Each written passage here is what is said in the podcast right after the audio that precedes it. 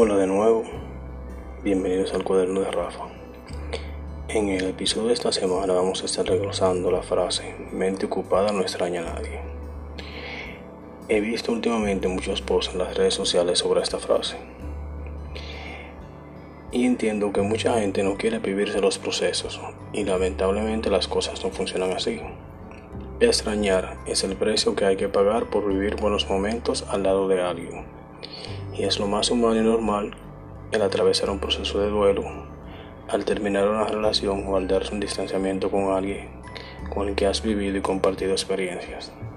No podemos cambiar el curso del proceso y con esto no atravesarlo, pero sí podemos vivirlo de una manera tal que podamos aprender de ello y tal vez hasta transformarnos mientras lo vivimos.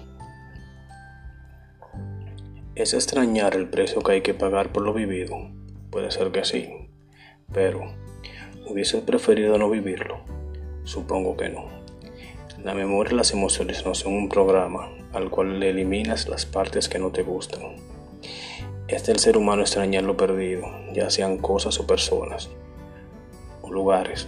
Somos criaturas emocionales y sentimos. Ocupar la mente para no extrañar es como poner una simple curita donde debemos hacer suturas y aplicar un tratamiento. Y lo único que se logrará con esta curita es acumular cosas debajo de la misma, la cual se coloca solo para evadir una realidad que se debe aceptar y enfrentar. Sería como un mecanismo de defensa.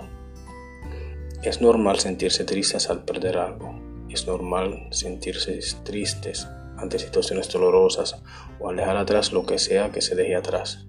Y esas situaciones lo ameritan. E incluso es válido extrañar y sentirse cabizbajos y tristes. Dejemos de vender la idea del superhumano que solo hace y no siente. Esas máquinas de hacer y hacer sin parar.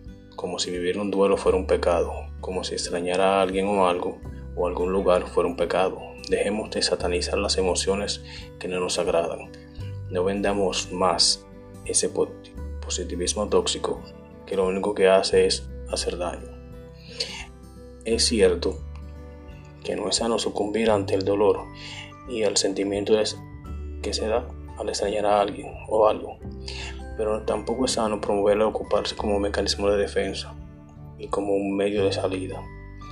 Hay que promover inteligencia emocional por lo que podría ser, o, lo que, podría decirse, que una mente sana y con inteligencia emocional extraña, pero sigue siendo funcional. Una mente sana y con inteligencia emocional sufre, pero entiende que es una situación transitoria y acepta todas las emociones que surgen sin oponerse a ellas. En vez de eso, se regula y escucha el mensaje que trae cada emoción. Una mente sana y con inteligencia emocional suelta y se aferra a sí mismo. Una mente sana y con inteligencia emocional entiende que vive un duelo, lo escucha, lo acepta, lo abraza y se deja enseñar por él para al traspasar dicho proceso salir renovado. Hay que entender que no se está bien todo el tiempo, ni hay felicidad constante. Su preocuparse lo único que hará es hacerlo sentir bien y cómodo por un ratito, porque evitará de alguna manera afrontar los sentimientos. Pero el proceso de pérdida, el proceso de duelo, hay que vivirlo como se presenta, aunque duela.